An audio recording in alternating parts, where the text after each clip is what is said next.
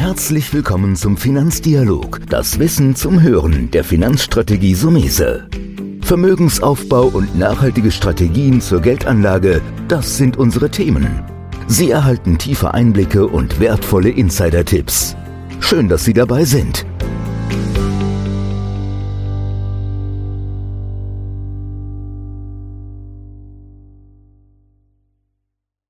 So, heute bin ich in Maintal in der Nähe von Frankfurt. Hier ist eine Veranstaltung, eine Investmentveranstaltung und einer der vortragenden Referenten ist bei mir. Das ist Martin Eberhardt. Martin, erstmal danke, dass du dir Zeit nimmst. Sehr gerne. Ja, Martin, ich habe mir überlegt, wir kennen uns schon länger. Du bist ja auch ein ausgewiesener Finanzexperte, hast mit deiner Internetseite Fonds für alle ein großes Standing erreicht. Und für alle, was ich normalerweise am Schluss mache, äh, wer in der Nähe von Augsburg ist oder in Augsburg wohnt, kann ich nur absolut empfehlen, zu Martin in die Beratung zu gehen. Martin, ich habe mir was Schweres heute für dich in den Podcast gesetzt. Und zwar, was macht man bei fallenden Kursen? Ja, äh, wenn es da die, eine pauschale Antwort drauf gäbe, dann wäre das Interview bzw. der Podcast relativ kurz.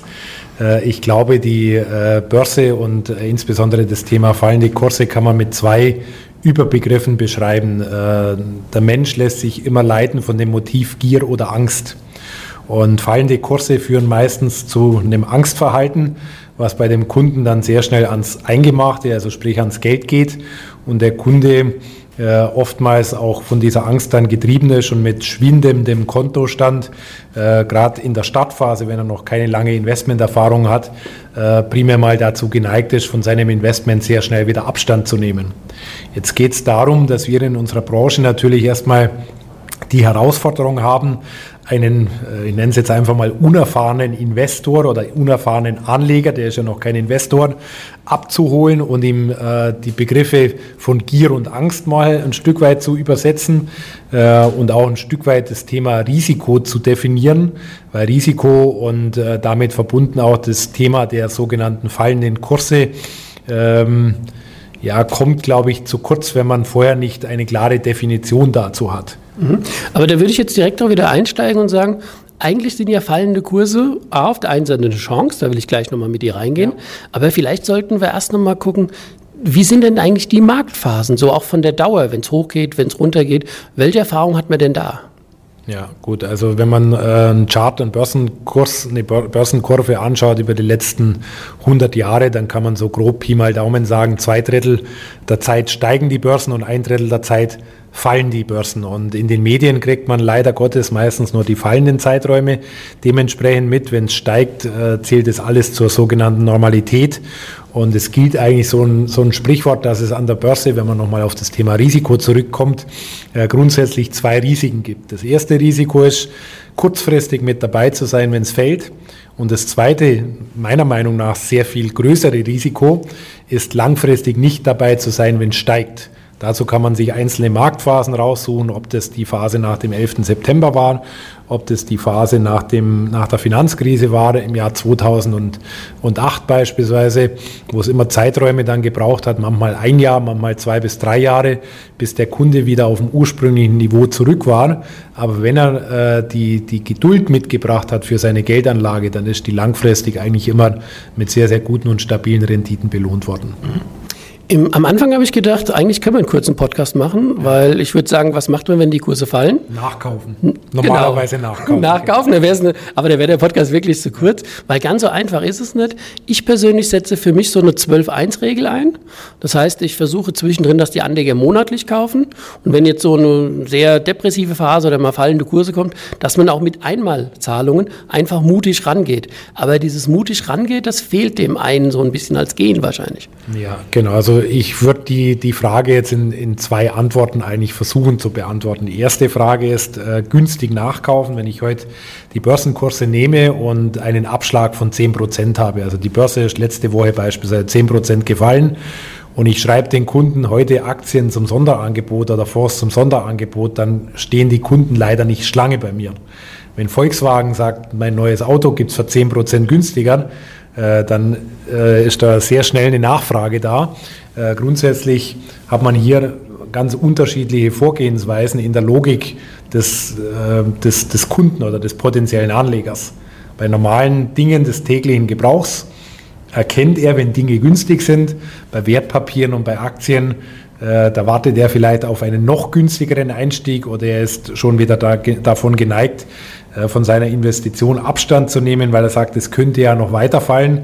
Äh, also das sind so Sachen, wo man ähm, ja, aus der Erfahrung von vielen Hunderten, wahrscheinlich Tausenden Beratungsgesprächen immer wieder sagen kann, die Schlange ist nicht da, wenn es fällt, obwohl das im Nachhinein tatsächlich immer die besten äh, Einstiegszeitpunkte sind. Das zweite Thema, was du angesprochen hast, diese ratierliche, dieses ratierliche Investment, äh, lautet bei mir jetzt nicht 12.1, sondern ich habe da die Überschrift stressfreies Investieren darüber geschrieben. Was bedeutet stressfreies Investieren, wenn man die jetzige Kapitalmarktphase anschaut und feststellt, man hat beispielsweise 100.000 Euro bei der Bank? dann bekommt man ja auf der Bank oder auf dem Festgeld, Tagesgeldkonto aktuell null. Machen wir es mal als Rechenbeispiel einfach. Wir bekommen 0,01 Prozent. Es gibt noch tatsächlich irgendwo den letzten Krümel an Zins. Dann würde das bedeuten, dass der Kunde bei einem Prozent bei 100.000 1000 bekommt. Äh, bei 0,1 Prozent bekommt er 100 und bei 0,01 Prozent wird er 10 Euro Zinsertrag bekommen. Meine Herangehensweise wäre die, dass ich sage, okay, lieber Kunde, von den 100.000 Euro nimmst du einfach mal die ersten 1.000 Euro weg, eröffnest ein Konto, äh, lernst erstmal den Umgang mit der Schwankung, weil die Schwankung tut natürlich bei einem Investment von 1.000 Euro nicht so weh wie bei einem sofortigen Investment von 100.000 Euro. Und sobald die 1000 Euro mehr erwirtschaftet haben, wie die restlichen 99.000 bei deiner Bank, dann kannst du mir ja äh, sagen, ob wir den Rest des Geldes über ein Zeitfenster von 24, 36 oder 48 Monaten in den Markt investieren. Also äh, ich bin ein Mensch, äh, der auch aus der Historie versucht, immer wieder auf mich zu landen. Äh, wie wie habe ich ein relativ gutes und, und äh, äh, stressfreies Miteinander mit meinen Kunden und wir haben die Kunden auch umgekehrt mit mir ein stressfreies Miteinander. Und da sind meistens diejenigen, die ihr Geld gestreckt über längere Zeiträume in den Markt investieren, äh, die Kundenbeziehungen, die ruhiger und in ganz gemächlichen Fahrwassern mhm. laufen. Das Risiko, was darin besteht, sage ich immer, äh, ist das, dass ich äh, zu Beginn, wenn ich nicht alles sofort oder große Teile sofort investiere, dann habe ich halt einen sogenannten entgangenen Gewinn, wenn die Börse gut läuft. Wenn die Börse schlecht läuft, habe ich nichts verpasst, sondern bin mit Teilen des Geldes investiert. Wenn mal Extremsituationen kommen, so wie wir sie jetzt momentan vielleicht gerade erleben, dann habe ich auch immer noch genügend Cash, um mal ordentlich nachzulegen. Aber um die Frage zu beantworten, ich habe jetzt nicht zwölf äh, auf zwölf Monate das Fix, sondern ich bin immer jemand, der dem Kunden drei Möglichkeiten gibt und der Kunde hat somit, glaube ich, auch mhm. dann ein gutes Gefühl, wie er sein Geld in den Markt bringt. Also mit 12.1 habe ich nicht gemeint, dass man es nur in einem Jahr investiert. Mhm, okay. Aber im Grunde würde ich es genauso machen wie du. Aber da kann man ja ein bisschen nochmal reingehen, weil das ist auch meine Erfahrung. Jetzt sind wir beide Jahrzehnte dabei, muss man sagen. Der Privatanleger hat aber ein Problem, weil er muss sich einen Plan machen. Deswegen bin ich auch der festen Überzeugung, dass ein Berater, ein guter Berater wichtig ist. Aber der gute Berater muss ja solche Pläne haben. Oder wie siehst du das? Siehst du auch, ähm, wie leider die Statistik sagt, dass 95 Prozent der Privatanleger falsch reagieren, weil sie sich so ein bisschen mit der Nachrichtenlage bewegen. Wenn es gut ist, kaufen sie. Wenn es nicht gut ist, kaufen sie nicht. Welche Lanze würdest du für die Beratung brechen? Ja, also äh, zum Thema Nachrichtenlage unterscheide ich immer persönlich zwischen Makro- und Mikrokosmos. Also äh, wenn heute in der Bildzeitung was über eine Pandemie steht, dann ist ganz Deutschland äh, im Ausnahmezustand. Wenn heute in der Bildzeitung steht, die Zinsen sind negativ, dann äh, ist das zwar auf der Makroebene eine Headline, die kommt aber im Mikrokosmos, also beim normalen Sparer nicht an. Ansonsten hätten wir nicht den Zustand, dass äh, Billionen äh, zinslos vor sich hin vegetieren in den, in den letzten Jahren und voraussichtlich auch in den nächsten Jahren. Äh, hier ähm, ja, muss man eigentlich eine, eine, Lanze brechen, nicht nur für den Berater. Ich verwende da auch ganz gern das Wort des Verkäufers, weil Finanzprodukte, Investmentfonds sind jetzt landläufig leider Gottes kein Produkt, was der Kunde selbstständig nachfragt, sondern was von einem Verkäufer tatsächlich an jemand verkauft werden muss. Also trotz vielfacher Werbung oder hoher, hoher medialer Reichweite. Äh, steht der Kunde am Montag früh nicht wie bei Apple Schlange und kauft jetzt seine Produkte im Abverkauf bei mir, sondern ich als äh, Berater und in dem Falle Verkäufer bin gefragt, um die Leute entsprechend zu begleiten, erstmal in den Markt reinzubringen mit kleinen Dosen, also da nehme ich wieder dieses 1000 Euro Beispiel und wenn der Kunde dann selbstständig Spaß dran findet und damit auch den Umgang lernt mit der Schwankung, die prozentual ja immer noch mal eine andere Bedeutung hat wie in Euro, äh, dann hat das der Kunde selber auch in, in sich selber und in, in, seine, in seine, seine eigenen Fähigkeiten, Dinge zu überblicken, ein gewisses Vertrauen.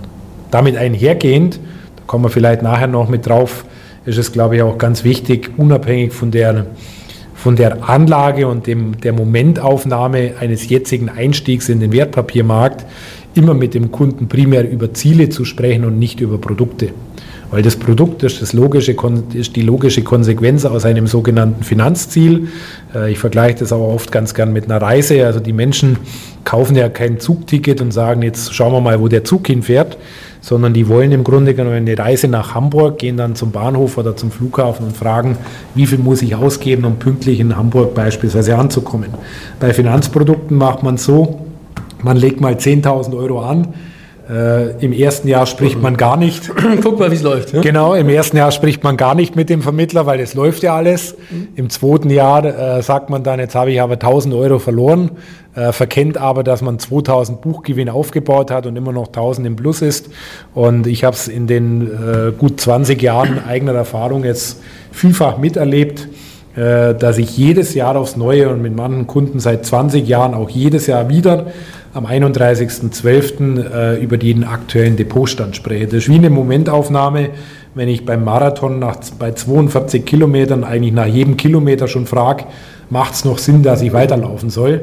Äh, ich brauche vorher ein klares Commitment, ich brauche ein Ziel für was mache ich die Geldanlage? Wenn die Geldanlage nur für drei Monate laufen soll, dann scheiden bestimmte Produkte eh aus. Mhm, okay. Aber wenn ich heute in die Rente, äh, für die Rente Vermögen aufbauen möchte und dergleichen, dann komme ich eigentlich an Produkten, die noch Ertrag bringen, nicht vorbei, weil aus eigener Kapitalkraft werde ich es nicht mehr schaffen. Mhm. Ähm da würde ich an der Stelle gerade mal zusammenfassen. Also geht es darum, wenn die Kurse halt mal runtergehen, auch einfach sein Ziel, warum er es macht, nicht aus ja. dem Auge zu verlieren, sich einen Plan zu entwickeln. Entweder macht man das alleine oder wenn man einen Berater nimmt, muss der gemeinsam, ich sage jetzt mal, die Fahrkarte mitlösen ja. und immer wieder zu überprüfen, ob man auf der richtigen Strecke ist. Ja. Ähm, würdest du jetzt, ähm, was würdest du jetzt so als Fazit zum Schluss so einem Privatanleger nochmal als Botschaft mitgeben, worauf er achten soll, oder vielleicht auch garniert mit der Frage, wie oft soll er eigentlich sein Depot sich ansehen? Ja, also äh, die Eingangsfrage war ja, was macht man, wenn die Kurse runtergehen? Eigentlich ist die Frage vollkommen obsolet für mich jetzt persönlich, weil es gibt für mich persönlich nicht den perfekten Einstieg.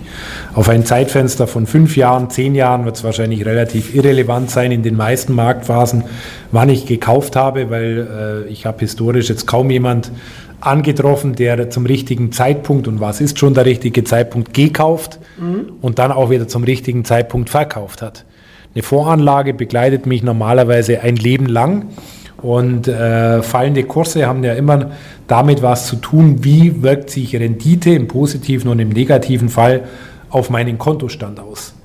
Als Fazit würde ich zusammenfassen, es geht nicht nur um die Rendite und damit äh, darum, ob eine Position aktuell im Plus oder im Minus sich befindet, weil das ist immer nur ein temporärer Zustand, sondern bei der Erreichung eines Finanzziels reden wir immer über fünf Faktoren, von denen das Erreichen abhängig ist. Erstens, wie groß ist das Stadtkapital, was der Kunde hat? Zweitens, wie lange ist die Zeit, die er zur Verfügung hat für die Anlage dieses Geldes und den Vermögensaufbau? Drittens, wie hoch oder wie viel Geld braucht er dann, zur Rentenphase. Viertens, wie hoch ist sein Budget, also was kann er monatlich investieren. Und fünftens, wie hoch ist die Rendite des Produktes, was er dafür nutzt. Und jetzt gibt es Kunden, nur am praktischen Beispiel, da kann man es nochmal runterbrechen, die kommen mit 47 Jahren, Jugendlichen 47 zu mir und sagen, sie müssten mal was tun für die Rente. Haben dann 100.000 noch Schulden auf der Hütte, also auf dem Haus, haben dann noch 20.000 in der Versicherung und irgendwie einen Bausparvertrag, aber ansonsten kein weiteres Vermögen, weil die ganze Vermögensbildung in die Immobilie reinging. Wenn ich dann eine 47-jährige Person frage, wie viel Geld er grob braucht für 1000 Euro Rente, Also ich frage ihn, wie hoch muss das Ziel sein oder wie hoch denkt er, dass das Ziel sein sollte, kommt meistens keine Antwort. Überschläge kann man ohne Inflation und Steuer da über 240.000 Euro sprechen. Und jetzt sage ich dem 47-Jährigen, du brauchst eigentlich in den nächsten 20 Jahren eine Sparrate von 1000 Euro monatlich. Also das Alter steht fest, mhm. Einstiegszeitpunkt.